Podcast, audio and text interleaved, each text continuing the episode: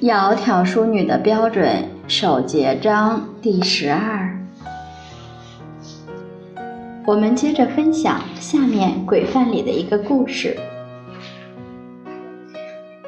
宋末元初的时候，有一位女子潘氏，出嫁以后三个月，就遇到了援兵围城。夫妇俩就躲到山上，但还是被贼人抓住了。当时她丈夫就被这些贼人杀害了。这潘氏因为长得有姿色，贼人就要侮辱她。在贼人想要侵犯她的时候，潘氏非常自若地对着贼人讲：“我是一介妇人，现在丈夫也死了。”你现在要纳我为你的妾，我怎么能够不从你？只是有一个愿望，希望你先把我丈夫尸首焚化，也让他能够有一个安葬之处，这样也不枉我们夫妻一场。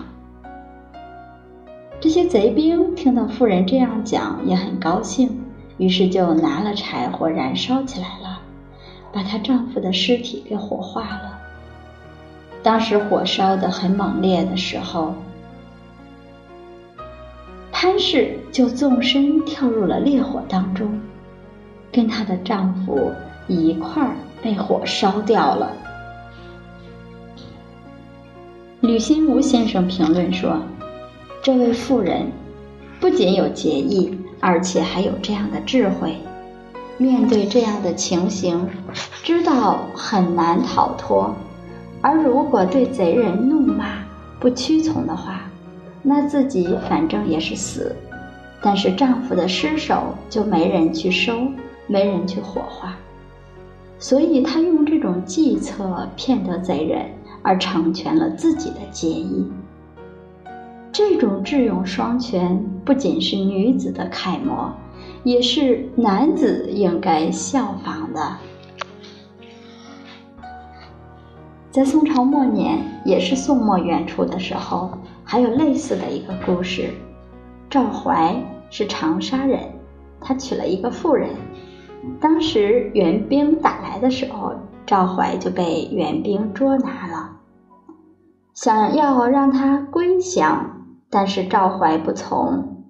最后被援兵杀害了，尸体抛到了江里。他夫人也被援军捉拿住，夫人就哭着对这些援将援兵说：“我一直都侍奉先生，现在他的尸体被抛到河里，没人去收，情不能忍。我希望你们能够把他掩埋，我愿意终身侍奉您。”我也没有遗憾。元将听到之后，就生起了怜悯心，看到太太也还是很年少，又有姿色，所以就命人把她丈夫的尸体捞上来，给她进行火化。火化之后，就放到了一个小缸里头。太太就持抱着骨灰缸。因为路上要坐小船，在江上走。等到船到江中心的时候，这个太太仰天痛哭，抱着她先生的骨灰就跳到水里淹死了。这些故事都是在历史上所记录的烈女的例子。